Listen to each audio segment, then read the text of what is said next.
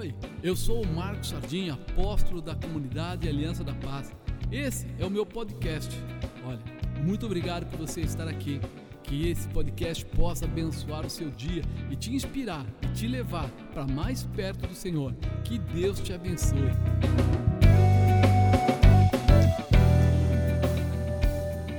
Glorificado seja o Deus Todo-Poderoso. Se crerdes, verás a glória de Deus.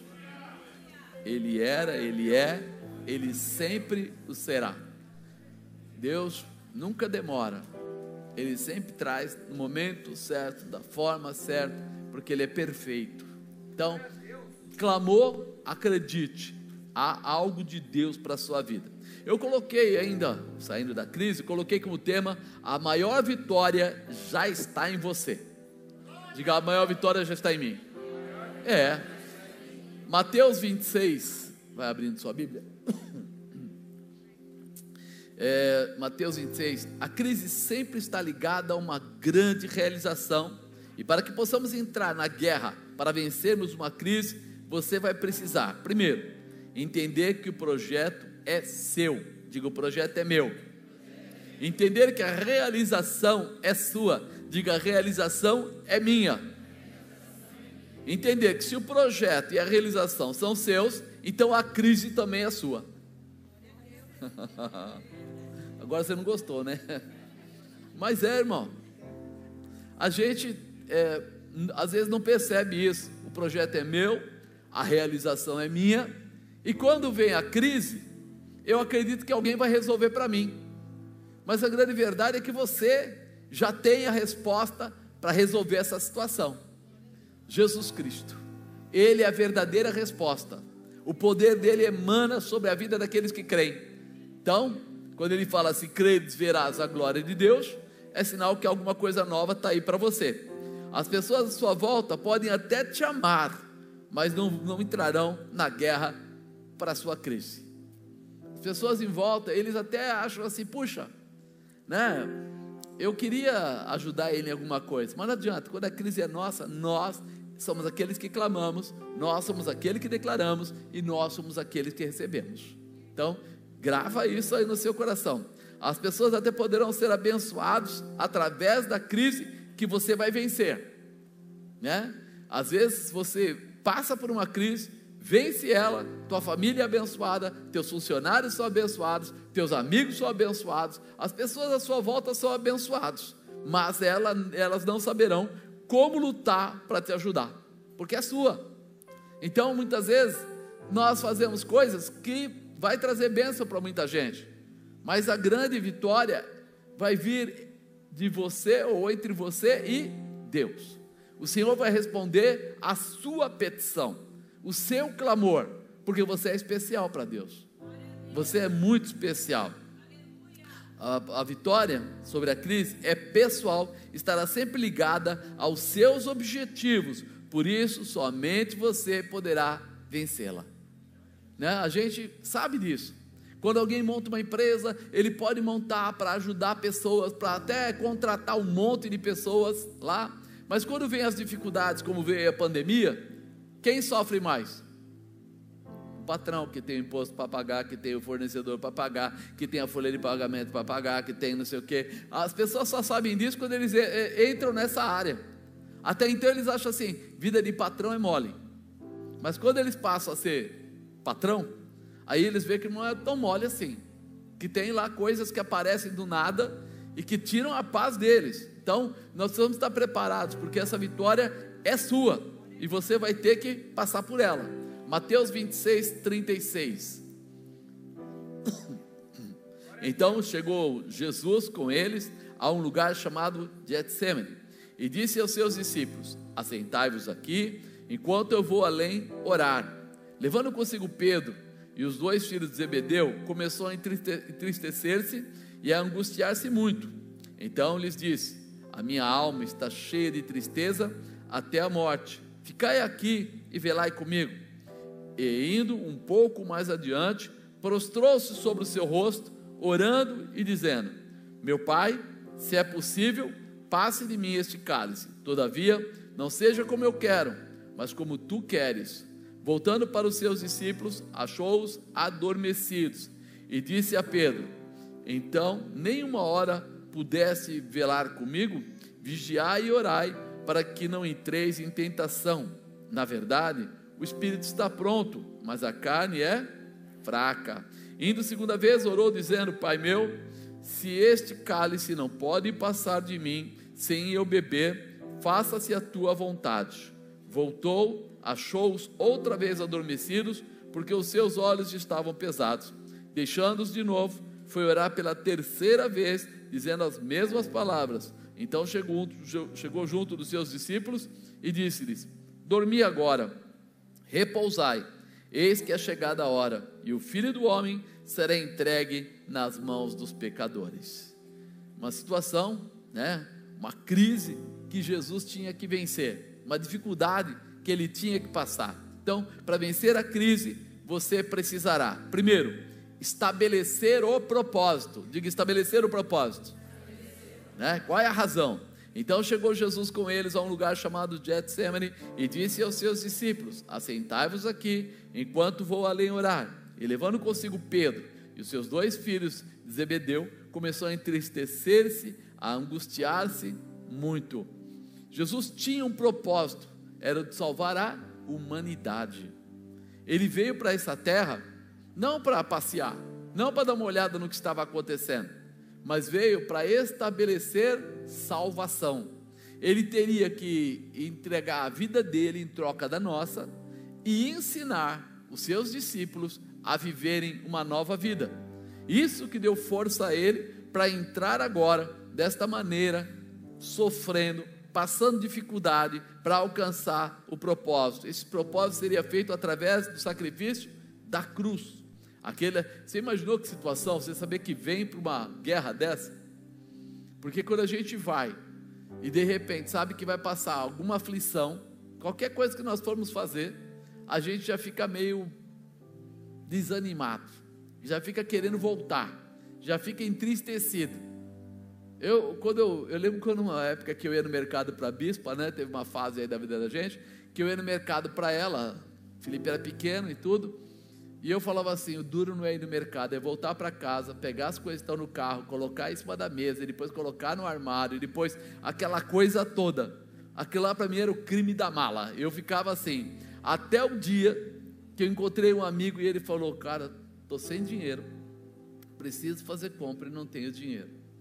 E eu tenho que ir no mercado e a coisa está ruim. E eu não sei o que fazer. Aí eu falei: Caramba, eu estou reclamando que eu tenho que colocar a comida lá em cima do balcão, lá onde o cara passa no, no caixa, e depois tirar, pôr no carro de volta, e depois colocar lá em casa. Eu estou reclamando, eu tenho o que tirar, eu tenho o que levar. Daquele dia em diante acabou a reclamação. Ali eu falei: espera aí, eu estou reclamando de tonto, porque na verdade é apenas um momento aflitivo, um momento de um trabalho que a gente não gosta mas que vai ainda nos trazer benefícios, né? Não tem coisa mais tranquila quando você abre lá o armário e tem aquela bolachinha que você gosta de mastigar. Quando você vai almoçar e tem o arrozinho, o feijãozinho e mais alguma coisinha para você comer. Então, aquilo foi uma lição de moral indireta. Deus falou através daquele rapaz, eu acabei dando um, um recurso para ele, mas ele talvez não tenha nem entendido o que estava acontecendo, mas eu entendi. A minha boca estava reclamando de ser abençoado. E nós muitas vezes estamos assim. Jesus tinha um propósito. Eu vejo gente que fala assim: é, mas dia tal estava chovendo, você acha que é na igreja? Chegou a 12 graus, você acha que é na igreja? É, de repente estava com uma dor no dedinho do pé, no, não encravada, você acha que é na igreja? Jesus foi para a cruz. E aí a gente nem valoriza o sacrifício que foi feito para a nossa salvação, para a realização das nossas vidas. E mais, ele deixou para nós uma autoridade constituída. Tipo, vocês vão vencer, né? Vocês vão passar por sobre as dificuldades. E aí nós começamos a pensar que ele estabeleceu o propósito. Esse propósito seria feito através da sacrifício da cruz, por isso Jesus sabia que uma enorme crise estava se formando sobre a sua cabeça e sobre seus discípulos. Ele entendeu que estava se formando uma crise que a coisa estava chegando naquele momento, Por isso, diante de tão grande crise, Jesus estabelece o propósito de fortalecimento, tanto seu como de seus discípulos, junto a Deus através da oração. No momento que estava mais aflição, ele falou: Eu vou orar, eu vou clamar. Por quê? Quem, quem, quem iria para a cruz? Os discípulos ou ele? Então ele tinha que ser cabeça. Talvez você está querendo que alguém ore por você, não é assim? Ah, eu vou pedir para aquele pastor orar, eu vou pedir para aquela irmã orar, eu vou deixar, eu vou fazer. Chega aquele momento, meu irmão, que você sabe que você está sofrendo, e é aquele momento que você vai dobrar o seu joelho e vai clamar, e vai clamar mesmo. Vai clamar de manhã, vai clamar de tarde, vai clamar de noite. Por quê? Não era assim que Daniel fazia? Orava quantas vezes ao dia? Três vezes ao dia. Então, quando você percebe que chega aquela hora que você tem um propósito e você sabe que está indo na direção da crise, é hora de um posicionamento. Então, eu preciso clamar, eu preciso fazer algum propósito, eu preciso me estabelecer com Deus, eu preciso achar um espaço. Talvez as pessoas não entendam esse tipo de coisa. Quem é novo convertido às vezes não entende. Os mais antigos já sabem disso. Quando chega aquele momento de aflição, é jejuar, é orar, é fazer propósito, às vezes financeiro, às vezes de trabalho pessoal, né? Fala, não, eu, se eu alcançar isso, eu vou pegar esse recurso, vou fazer aquilo. Se eu, ele vai colocando propósito com Deus, por quê? Porque ele sabe que está chegando a hora de uma crise e ele vai ter que atravessar e ele precisa se fortalecer espiritualmente para chegar do outro lado. Quando eu faço jejum, eu estou mortificando a minha carne, mas estou fortalecendo o meu espírito. Eu estou, vamos dizer assim, me, me reduzindo um pouco para aumentar a minha intimidade com Deus. Por isso que o jejum não pode só ser ficar sem comer. Às vezes o pessoal fala assim: hoje eu estou em jejum, é mesmo, é, você vai ficar até que orar até a tarde, tá bom. O que, que você fez? Não, fiquei sem comer. Não, aí você passou fome. Eu preciso parar de comer, mas eu preciso criar o espaço de oração.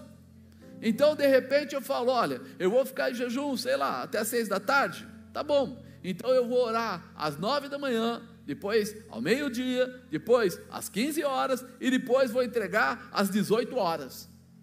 Vou fazer períodos de oração. Ah, não dá para fazer tudo isso porque na empresa eu não consigo fazer. Tá bom. Então você ora às seis da manhã, ao meio-dia e às 18 para entregar é uma, uma, vamos dizer assim, uma declaração para Deus que você não está simplesmente é, passando uma, um momento de aflição, você está querendo entregar para Ele aquele momento, você está querendo dar para Ele aquele espaço, sacrifício entregue a Deus, entende? É isso que faz a diferença, quando a gente está com direcionamento. Então, primeiro, estabeleça propósito para entender que você precisa apresentar a Deus: clamor, jejum.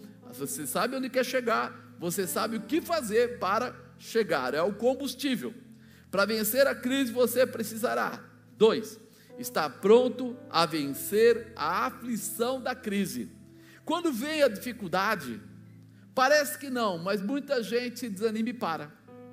As pessoas até são fortes, bacanas, boas, inteligentes, amorosas, carinhosas, mas quando vem a aflição da crise, muitas pessoas perdem o pique e param. Então, lhes disse: A minha alma está cheia de tristeza, até a morte. Ficai aqui e velai comigo. Quando ele fala velai comigo, ele está falando assim: orai comigo. E indo um pouco mais para diante, prostrou-se sobre o seu rosto, orando e dizendo: meu pai, se é possível, passe de mim este cálice. Todavia não seja como eu quero, mas como tu queres. Vencerá a aflição. Ele sabia que ele tinha o projeto e que o projeto era salvar a humanidade. Então ele fala: Pai, está doendo, está difícil, não está fácil, mas se é necessário, seja como o Senhor quer. Tem horas que a gente vai fazer certas coisas e a gente fica meio, né? Puxa vida, eu, eu queria fazer, mas não vou fazer. Está lá o pedreiro na sua casa, vai encher a laje. E você olha para aquela laje, olha para o pedreiro e ele fala assim: fica tranquilo, você vai pegando a lata e vai passando para mim. Você fala, mano, a lata não sobe sozinha? Não, é só um concreto. A primeira lata pesa mais ou menos 20 quilos, a segunda 23, a quarta 25, a décima 70, 80, né? E, mas você fala assim: eu não estou pensando na lata, eu estou pensando na casa eu estou pensando na realização, eu estou pensando no projeto de vitória. É isso que Jesus estava falando. Pai, se possível, né? Eu, eu, eu queria abrir mão, mas se para se cumprir o projeto tem que ir até o fim, então nós vamos até o fim. Não seja como eu quero, mas como tu queres. Ou seja, vamos até o fim. Vamos lutar por isso. Jesus não deixou de ter aflição, por ser filho de Deus. Ele não deixou, ele era filho de Deus, mas ele não deixou de ter aflição. É por isso que ele veio em carne e sangue, sabe para quê? Para mostrar para mim e para você que nós também podemos vencer. Que as dificuldades podem acontecer, mas que ele nos faz mais que vencedores. Ele nos dá autoridade, poder, força, determinação, graça para a gente ultrapassar a crise e atingir o objetivo. Por isso é que ele fala aqui, né? Ele se posicionou em meio à crise, porque sabia que esta aflição tinha um antídoto, um remédio, era se firmar em fé juntamente com Deus. O que, que ele falou? Meu pai, se é possível, passa de mim esse cálice, todavia não seja como eu quero, mas como tu queres. Ele confiou em quem? Em Deus. Ele falou: se padou shibred nubi. Se canachore-badai. Talvez a sua carne já está gritando. Talvez a tua necessidade, sabe, de dinheiro ou de qualquer coisa aí, saúde, ou sei lá o que, está gritando. Mas quando você confia em Deus, você fala assim: eu vou continuar acreditando que o meu redentor vive. E se ele falou, vai acontecer. Era isso que ele estava dizendo. Como tu queres, Seja feita, Senhor, a tua vontade, assim na terra como ela é feita no céu. Traz para mim a tua vontade, que a tua vontade é perfeita. A tua vontade, ela nunca vai me deixar pior, ela sempre vai me deixar melhor, vai me fortalecer, vai me estabelecer. Prostrou o seu rosto orando, dizendo, prostrou o seu rosto orando, dizendo, quer dizer, é confiança, é confiança. Senhor, eu sei que o Senhor vai fazer, eu sei que o Senhor vai fazer, eu sei que o Senhor vai fazer. A minha carne pode estar tremendo, ah, os meus desejos, né, meu, meu lado humano está reclamando, as pessoas podem estar olhando. Muitas vezes a gente começa até mesmo a pensar: puxa vida, mas o que estão achando de mim? O que é que estão falando da minha, da minha família? O que é que estão falando da minha casa? O que é que estão falando de, das coisas que eu faço? Meu irmão, se liga em Deus você está debaixo da sua potente mão. Ele abre porta onde não tem porta, ele libera os caminhos, ele faz o que for necessário. Então apaga do teu coração tudo que é dúvida. O firmamento da fé em Deus fez com que Jesus tivesse determinação para negar a si mesmo. A vontade do Pai, ele negou a si mesmo. Ele não assumiu, eu não vou aguentar, o que, que você vai fazer? Eu não aguento mais, já passou o tempo, o que, que vai acontecer? Não, não. Ele se firmou em Deus. Você precisa se firmar em Deus. Mesmo que os teus olhos não estejam enxergando. Você lembra de quando Daniel fala? O anjo foi até ele e falou para ele assim: Daniel, desde o momento da sua oração já foi dada uma ordem para que eu viesse mas no caminho eu encontrei o príncipe da Pérsia. Quem representava o príncipe da Pérsia? Satanás. E eu voltei, juntei a equipe, pelejei, venci, por isso eu já estou aqui. Mas ele diz que desde o momento da sua oração, Deus já ouviu e já deu ordem. Deus já ouviu o teu clamor, Deus já reconhece a tua petição e já tem ordem direcionada para você. Apenas não desanime, não volte atrás. estabelecendo a vontade de Deus para a sua vida. Todavia, não seja feito como eu quero, mas como tu queres. Esse é o verdadeiro firmamento da fé. Confiar em Deus para lutar e vencer as suas crises. Deus, além de saber o que você, o, o que você quer, Deus, além de saber o que você quer, Ele é possuidor da vitória que você precisa. Deus, além de saber o que você quer, Ele possui a vitória que você precisa. Por isso eu tenho que estar ligado nele. Porque ainda que pareça que nada está acontecendo, tudo já está acontecendo. Ainda que pareça que ele esqueceu de mim, ele não esqueceu e ele não deixou. Ele fala, né? Se nós sendo pais, sabemos das boas coisas aos nossos filhos, quanto mais o Senhor, quanto mais ele, que é o seu pai, que é o Senhor da sua vida. Para vencer a crise, você precisará, terceiro, não permitir que atrapalhem a sua vitória. Diga, não permitir que atrapalhem a minha vitória. E voltando para os seus discípulos, achou-os adormecidos e disse a Pedro: Então nenhuma hora pudeste velar comigo?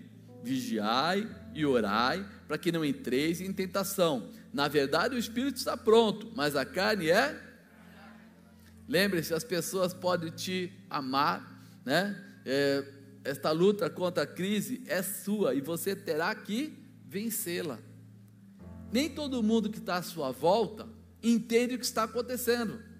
Nem todo mundo vai ter a mesma fé que você. Nem todo mundo recebeu palavras proféticas ou respostas de oração. A resposta de oração nem sempre acontece a resposta e a resolução imediatamente. Às vezes leva algum tempo. Quem está à nossa volta, às vezes fala assim: mas por que você não faz isso? Mas por que você não faz aquilo? Mas sabe aqueles palpites que vão aparecendo? Um monte de palpite. Só que é o seguinte: se você ficar ligado no palpite deles, é porque você não está ligado em Deus. Porque ou você escolhe confiar no mundo, ou você escolhe confiar em Deus. Se Deus falou, vou fazer, Ele não é homem para que minta, nem filho do homem para que se arrependa se ele falou, ele vai fazer. Ele é fiel. Isso precisa entrar no nosso coração. Né? Sabe quando nossa vitória é atrapalhada? É quando acreditamos que alguém terá que lutar por nós. Ninguém vai lutar por você. Deus vai lutar por você. Porque você está ligado a Ele. Você está garantido nele. Se Deus nos deu o projeto, teremos que assumir e nos posicionarmos para ultrapassar os limites e vencer a crise. Ele fala: Vigiai e orai para que não entreis em tentação, né? O pessoal desanima no meio da tentação. Na verdade, o espírito está pronto, mas a carne a gente sempre está olhando, né? O grau da comparação, já repararam? Eu tinha um amigo que ele ele costumava sempre apontar alguém na, na, na, empresa, né? E falar assim: pô, a gente luta que nem louco, e não sei o que, não sei o que. Olha o seu carro, olha o meu carro. Agora, olha o carro do fulano de tal, que é um picareta. O carro dele é melhor, ele é isso, é aquilo. E ficava falando, e o cara vinha com os ternos bonitos até, né? Então, aí um dia, não sei o que aconteceu, e ele começou a conversar com a gente, e aí de repente, do nada, o cara começou a chorar. A gente não era crente, eu não era crente. Ele começou a chorar. Eu falei, que foi, cara? O que está acontecendo? Ele era um cara muito doidão, ele tinha uma F1000 na época, dupla, né? Aquelas cabines dupla, e ele colocou um chifre na frente, assim, aqueles que os americanos colocam. Ele descia de bota, né? Aquela bota, aquela coisa, chapelão e tal. E isso na empresa, né? E a gente achava, ele era vendedor, a gente falou, esse cara aí está nadando no dinheiro. E daí ele estava contando para a gente, naquele dia que ele estava chorando, que ele estava com não sei quantas prestações atrasadas do carro, não sei quantas prestações atrasadas da casa, não sei quantas, mas estava todo ferrado. Aí eu virei para o colega reclamão, falei para ele: quantas prestações você tem atrasado do seu carro? Nenhuma, meu carro está quitado. Falei: pois é, o meu também. Falei: e agora? Quem é bom, ele ou nós? Aí ele falou: caramba, hein, meu, olha Puxa vida, eu falei, puxa vida, né? A gente fica olhando a vida dos outros, achando que aquele lá tá bom, aquele lá tá bom, aquele lá tá bom. Quando a gente vai ver, o pessoal às vezes é só uma fantasia, não é nada daquilo. Então, amado, uma das coisas importantes, vigiar e orar para que não entreis em tentação. Mas por quê? Porque o espírito está pronto, mas a carne não se compare, não se nivele por baixo. A tua, o teu nivelar é lá em cima. É a promessa, é o que Deus tem falado para você, é o que Ele tem preparado para a tua vida, é o que Ele já declarou que vai acontecer, vai acontecer. Grava isso no coração. É importante. Nossa carne sempre vai tentar achar culpados para nossas não realizações. Mas se nós formos chamados para esta batalha, o Senhor nos capacitará para sermos vencedores, independente do tamanho da crise que se formar. Independente do tamanho da crise que se formar, Deus prepara, Deus estabelece. Eu lembro um período da minha vida e veio aquela palavra: você vai ficar um ano no supletivo de Deus. Eu falei, como é que é? Atravessa o Jordão. Eu falei, caramba, esse negócio não é bom não. A outra vez que falou atravessa o Jordão, eu perdi o emprego. Não deu outra. Fiquei um ano desempregado, um ano certinho. 4 de abril de um ano, 5 de abril do outro ano. Quando eu estava chegando lá pelo décimo mês, por aí, eu fui numa igreja, né? Ali no Calux da Igreja do Brasil para Cristo. E aí minha esposa queria ir, porque de tarde tinha o culto das mulheres lá, não sei o que, tal, tal, tal. E eu fui assim, eu já estava na igreja, tudo, já dirigia e tal. Eu fui bem assim como diz a paisana: camiseta branca, tênis, calça jeans, né? Bem assim, não levei nada na mão. Falei, ninguém vai saber que eu sou pastor, não sou pastor, que eu estou era evangelista, né? Estava quase passando para pastor, ninguém vai saber. Aí entrei lá, encostei na parede lá do fundo, estava cheio de gente. Sabia que tinha um amigo lá, mas estava lá na frente, o presbítero. Eu falei, não tem perigo. De repente, do nada, surgiu um camarada na minha frente e enfiou o dedo no meu nariz, falou uma porção de coisas, parte delas até perdi, não entendi o que era, mas aí ele começou a falar sobre prosperidade. E eu falei assim: esse sujeito não sabe o que está falando. Eu estou há 10 meses desempregado, acabando com o dinheiro que eu tenho no bolso. E ele falou assim: Te prepara, está chegando um carro zero. E você vai ficar assustado com o tamanho do carro que vai chegar, que blá blá blá blá. Eu falei: Meu Deus, ele não sabe de nada, não entende nada. Isso é carne pura. Aí ele saiu para andar, virou e voltou e falou assim: Um não, dois. Falei, Agora que eu vi que o cara não sabe nada mesmo. Dois carros zero, eu vou arrumar dois carros zero, cara. E ele foi embora. E depois, no final, a pessoa que me conhecia chegou e falou assim: Nossa, o Obi falou que você é profeta, hein? Eu falei: É? É nada. Eu falei: Que é isso, Marcos? Eu falei: Não é nada. Ele profetizou dois carros zero para mim. Eu estou dez meses, você sabe, parado.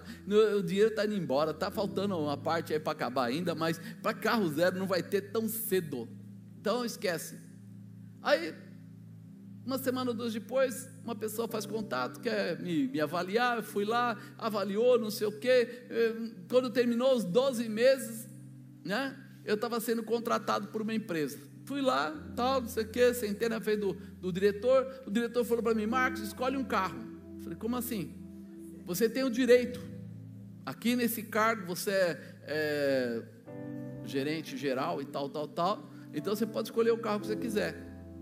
Falei, como assim? Cara, escolhe um carro, só isso. Eu falei, é complicado, né? A gente é ruim até para receber a bênção, né? Aí eu falei para ele, tá bom, eu quero um gol, mas que seja 1.6. Ele falou, eu falei, um carro. Eu falei, o cara tá tirando uma de mim.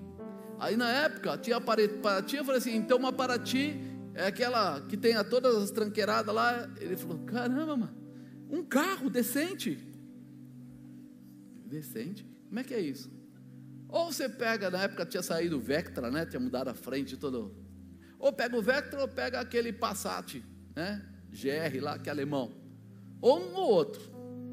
Eu falei, para mim, qualquer um dos dois está feliz, eu estou feliz.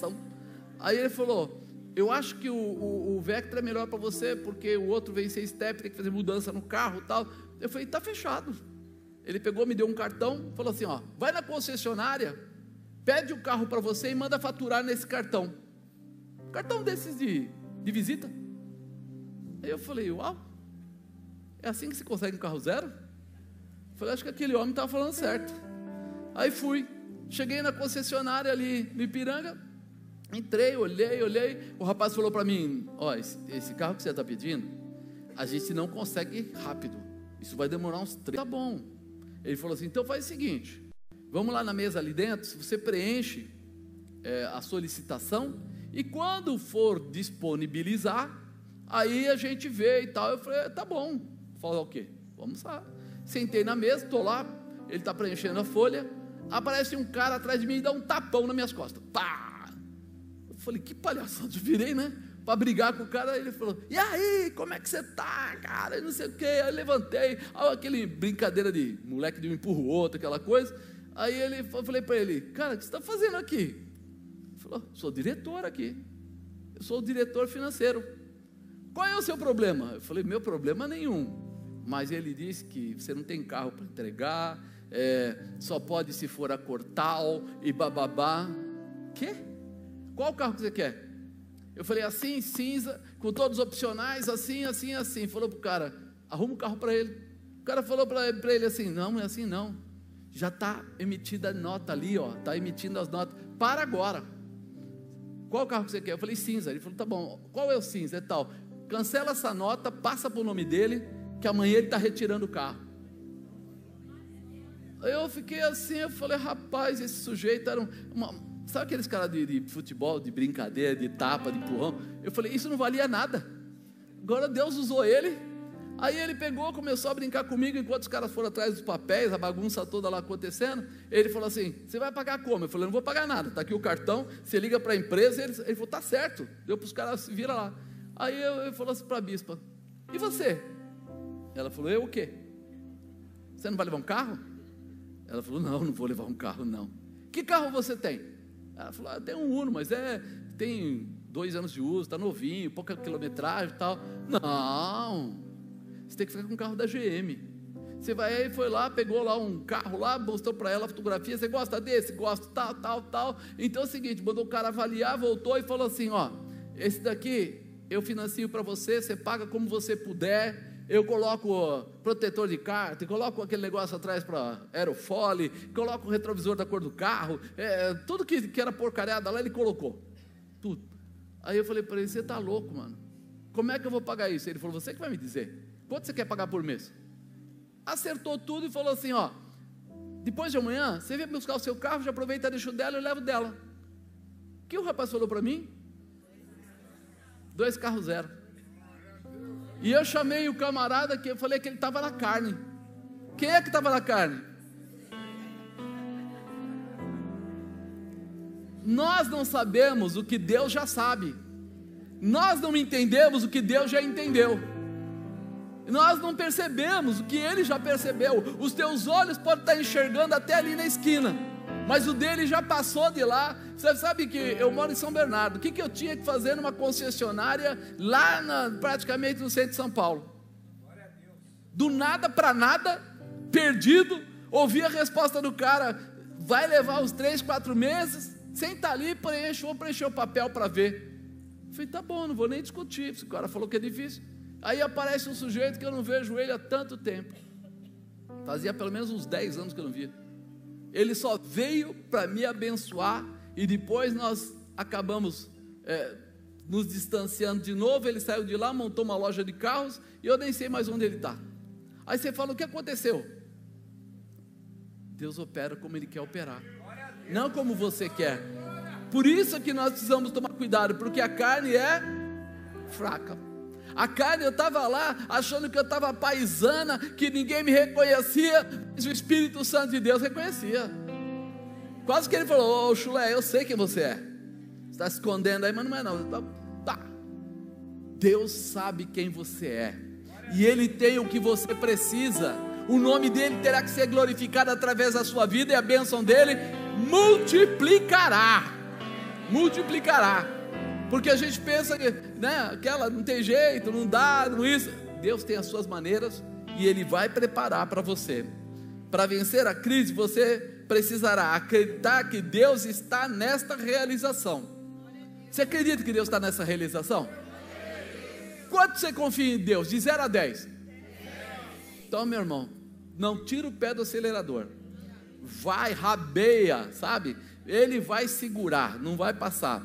42, e indo segunda vez, orou dizendo: Pai meu, se este cálice não pode passar de mim sem eu beber, faça-se a tua vontade. Voltando, achou-os outra vez adormecidos, porque os seus olhos estavam pesados. Deixando-os de novo, foi orar pela terceira vez, dizendo as mesmas palavras.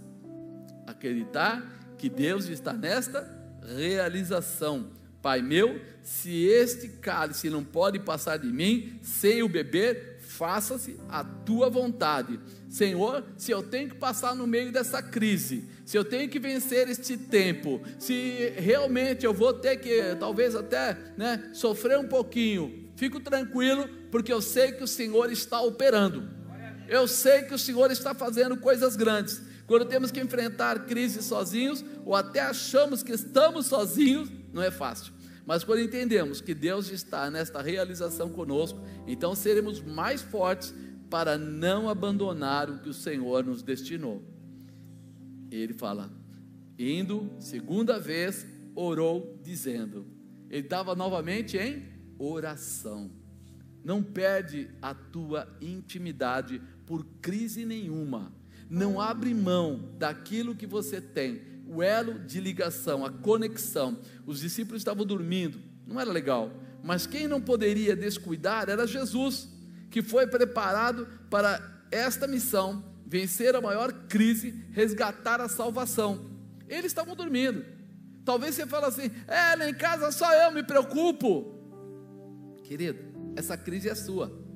As outras pessoas podem até ficar do seu lado, se eles forem bonzinhos, forem legais, fica com você mas a crise é sua. Quem vai resolver ela é você, através do Deus Todo-Poderoso. Diga eu. Fui chamado por Deus para resolver crises. Por isso a vitória é minha, em nome de Jesus. Amém? Por isso que ele diz: Pai meu, se este cálice não pode passar de mim sem eu beber, Cumpra-se a sua vontade. É necessário acreditar que Deus está nesta realização. Amado, uma das coisas mais complicadas para o ser humano é isso: é não sair da fila. Sabe quando você. Hoje já não acontece mais, né? Mas os bancos tinham filas dos caixas. E eu não sei se acontecia isso com você. Quando eu ia lá, eu falava assim: caramba, a fila dali está andando mais rápido que essa. Eu ia para aquela. Aí eu ficava naquela, quem andava? A outra. Aí eu ficava assim, eu vou dar um jeito de voltar para lá. Aí, ó, voltar aqui. Aí eu voltava ali, aí a outra andava. Aí eu falava, meu Deus, só a minha que não anda? Tem coisas que não dá para a gente enrolar. A gente vai ter que passar e vai ter que vencer. E vai sair do outro lado dizendo: só o Senhor é Deus e não há outro. Só Ele para fazer o, o, o impossível. Só Ele para me dar resposta quando eu já não acredito mais na resposta. Só Ele. Por isso que eu disse para você: Ele não ama para que minta, não Se Ele quiser que caia aqui no meu pé, não puxa nada. Deus está querendo lançar você em coisas grandes, em coisas tremendas, em retekeb do Hamas que é dericantarabai, em coisas que tragam resultados maiores para a sua vida. A prosperidade de Deus vai te alcançar, a realização de Deus vai te pegar, e você vai glorificar o nome dEle quando você entender o que ele fez. Enquanto você não entender, você vai reclamar. Mas o dia que você entender, você vai dizer: Ele é porreta, Ele é demais, Ele é tremendo, Ele é muito bom, Ele é maravilhoso. Esse Deus, meu Deus, que tremendo que Ele é. Ele falou para os discípulos lá: dai-lhes voz de comer. Que, imagina o que os, os discípulos pensaram? Ah, Jesus ficou muito tempo no sol. Está com problema, tadinho. Deve ter queimado os neurônios dele, porque dá-lhes voz de comer, eles não tinham nada.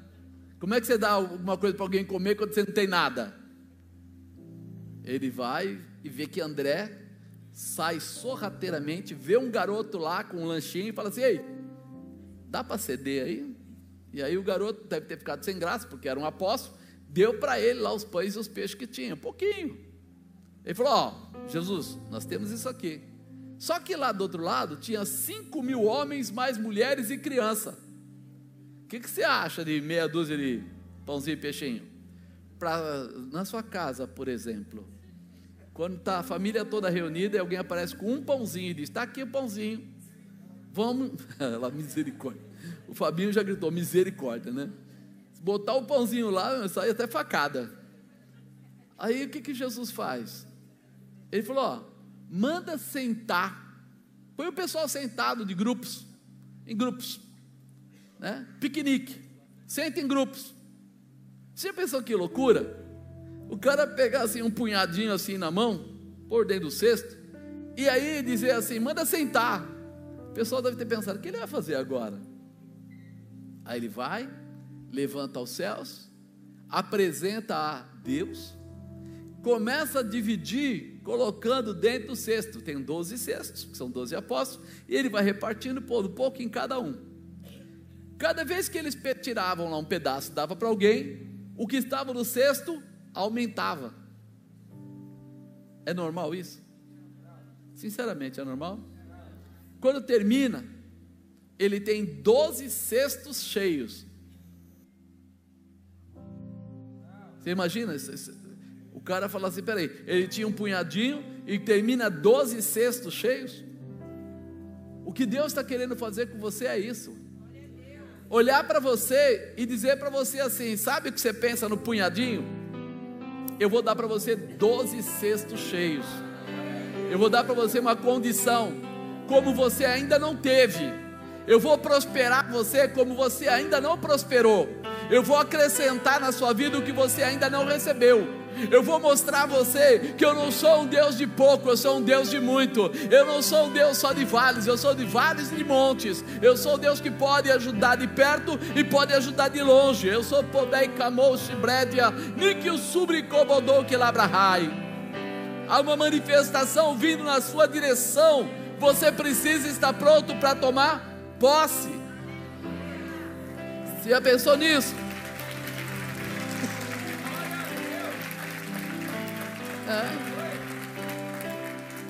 Você já pensou?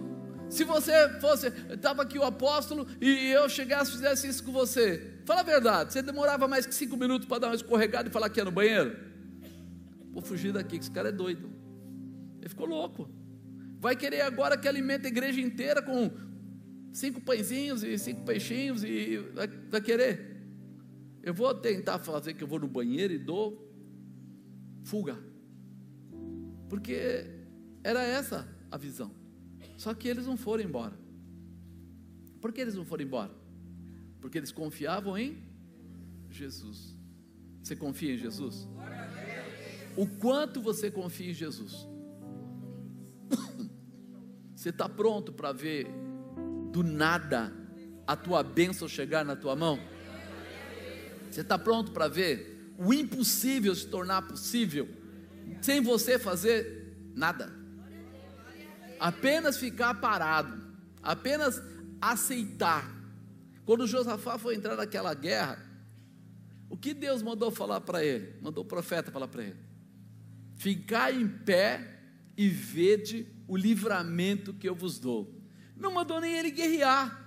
Falou para ele só que é para ele se posicionar, ficar em pé, porque haveria um livramento. E o inimigo dele do outro lado estava todo preparado para a guerra. E morreram quase todos. Aí você fala assim: o que acontece? Deus não precisa da tua força, Ele precisa da tua obediência, da tua fé, da tua convicção. E uma das coisas mais difíceis para o ser humano é isso: é a fé, é a convicção, é não abrir mão. Peraí, eu vou até o fim, eu, eu vou ficar nessa posição. Para vencer a crise, você precisará tomar posse da vitória sobre a crise. Então chegou junto dos seus discípulos e disse-lhes: Dormi agora, repousai. Eis que é chegada a hora, e o filho do homem será entregue na mão dos pecadores. Aquele momento, Jesus chegou a suar gotas de sangue. Parecia que ele estava tranquilo, não, ele chegou a suar gotas de sangue.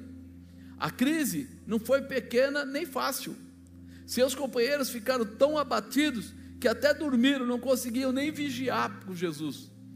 O medo, a dúvida, o desânimo alcançou eles. Mas aquele momento era muito precioso. Jesus conseguiu vencer a angústia de ir para os finalmente. É, ele sabia que ele ia ter que passar por tudo aquilo, e ele sabe, agora eu consegui chegar até aqui, virar Judas com aqueles soldados e vamos levar.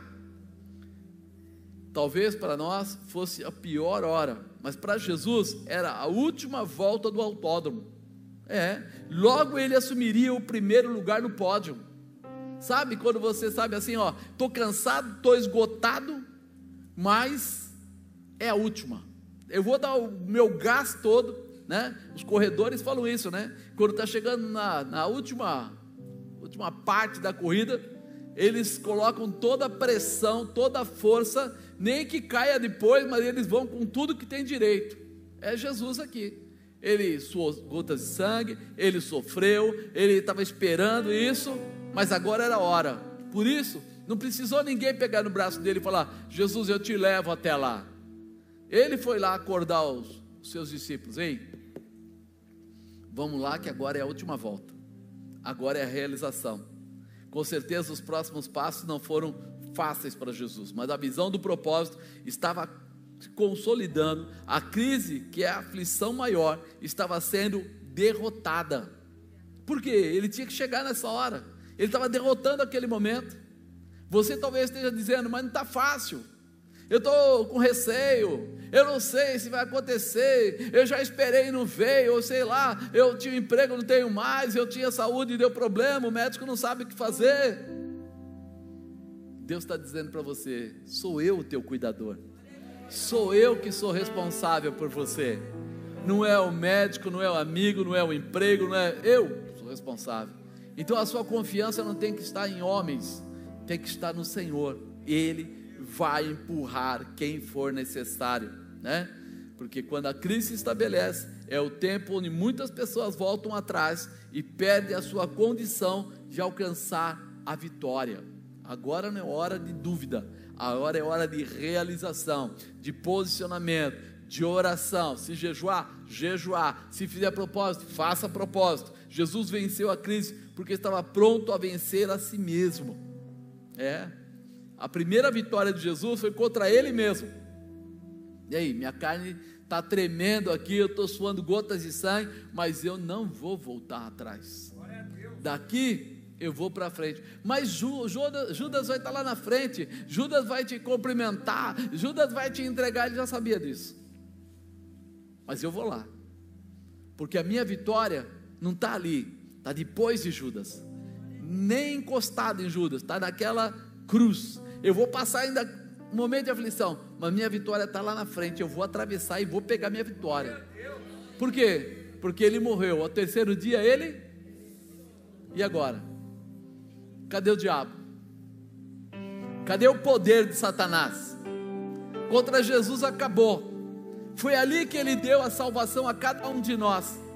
Até ali, o diabo ainda ficava em volta, tentando, colocou lá em Judas, colocou em outras pessoas, dúvida, medo, receio, tal, tal, tal, tal, tal. Mas quando chega aquela hora que Jesus ressuscita, aí o poder de Satanás, que ele achava que ele tinha domínio sobre as pessoas todas, ele percebeu que ele não tinha mais domínio. Que ele só tem domínio das pessoas que querem estar com ele. Mas aquelas que querem estar com Jesus, ele não pode tocar. E aí ele perdeu essa condição. Jesus venceu a carne e os desejos da carne, porque a carne está ligada ao medo, à dúvida, ao orgulho, às pessoas à nossa volta, e ele não estava ligado a nada disso. Ele não ficou olhando para as pessoas, ele não ficou com o medo simplesmente preso nele. Ele deu o grito de liberdade, ele foi na direção de Deus, ele seguiu a palavra. Então, não importa qual seja a crise que você precisa vencer, Estabeleça o propósito, esteja pronto a vencer a aflição, não permita que atrapalhem a sua vitória. Acredite que Deus está nesta realização e tome posse da vitória sobre a crise. Tome posse. Não importa o que esteja passando aí no seu coração, ou o que esteja dizendo, ou o que está acontecendo, por quê? Porque o Senhor pode reverter todo esse quadro, pode trazer de volta de uma forma surpreendente. Eu contei esse testemunho garganta estava enroscando. Contei o testemunho desses carros, porque para mim naquele dia era totalmente impossível. Se fosse no primeiro mês que eu estava parado, eu ia dizer assim: ah, ainda tem bastante dinheiro, porque eu, quando eu saí da empresa, tem dinheiro, dá para montar, pegar coisas, fazer coisas, tal, tal, tal. Se fosse dois, três meses depois, ainda dava, mas depois de dez meses, eu sabia que ainda tinha um pouco de dinheiro, ainda estava, dava para passar mais alguns meses, mas não para comprar carro zero, e não um bom carro zero, pior ainda. Mas quando você entende isso, ou quando acontece isso, você fala assim: peraí, Deus não precisou de mim, Deus não precisou do meu dinheiro, Deus não precisou nem mesmo que eu fizesse algum malabarismo ou manipulação, Ele achou um caminho, Ele tem o caminho certo para você, Ele tem a forma certa para você. Fica de pé, meu irmão, seja qual for a sua necessidade. Não importa qual seja a crise que você precisa vencer, não importa. A maior vitória já está em você. Diga, a maior vitória já está em mim. É a palavra que Deus liberou sobre a tua vida. Quando você orou, Deus falou alguma coisa com você. Quando você um dia recebeu a palavra profética de alguém, Deus falou com você. E quando Ele falou, é diferente do ser humano, né? O ser humano fala coisas e muda de ideia de manhã para de tarde. Deus não. Quando ele fala, está falado. Se você não atrapalhar, vai acontecer. Se você não sair, vai acontecer. Você só precisa ficar na posição. E ali o Senhor vai te responder. Então eu quero pedir a Deus mais uma vez por você. Quero clamar ao Senhor pela sua vida. Quero pedir que Deus possa abrir caminhos para você passar que possa dar coragem para você vencer toda a situação, porque o teu jejum, a tua oração tem resposta da parte de Deus, o teu clamor está sendo ouvido. Senhor maravilhoso e Deus bendito, Deus todo-poderoso e eterno, a Ti, Senhor, nós proclamamos e declaramos glória. Senhor, Tu és o Deus que pode todas as coisas, Tu és o Deus que realiza, que estabelece, que fortalece, e que traz, Senhor, condição. Por isso eu apresento agora toda a igreja nas tuas mãos. Eu apresento cada irmão que está nos acompanhando, para que recebam o teu milagre, para que sejam tocados pelo teu espírito, para que sejam renovados no meio da crise, para alcançarem o objetivo, o propósito.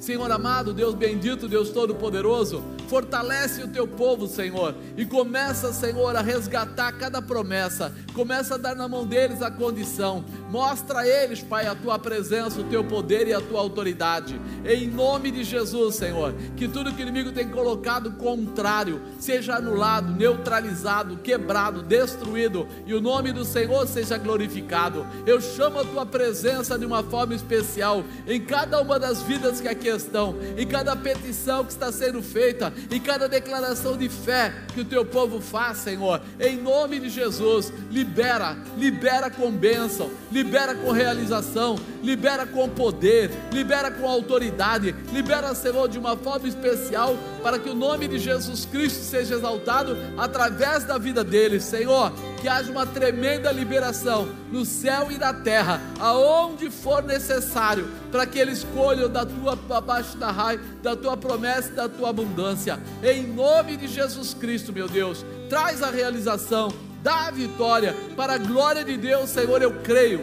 Eu determino em nome do Senhor Jesus, em nome de Jesus, diga eu creio que eu estou dentro, no meio da vontade de Deus, e que os anjos do Senhor já têm ordens ao meu respeito, e vão mexer com as pessoas certas, para trazer a minha resposta, em nome de Jesus Cristo, em nome de Jesus.